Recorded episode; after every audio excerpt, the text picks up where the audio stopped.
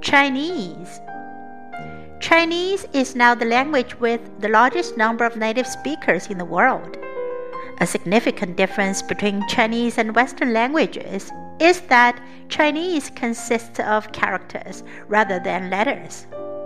At present, Chinese is the most ancient in the writing system which is still in use.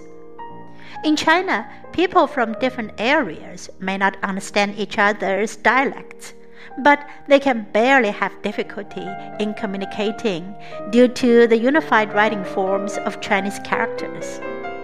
In history, Chinese played an important role in uniting the Chinese nation.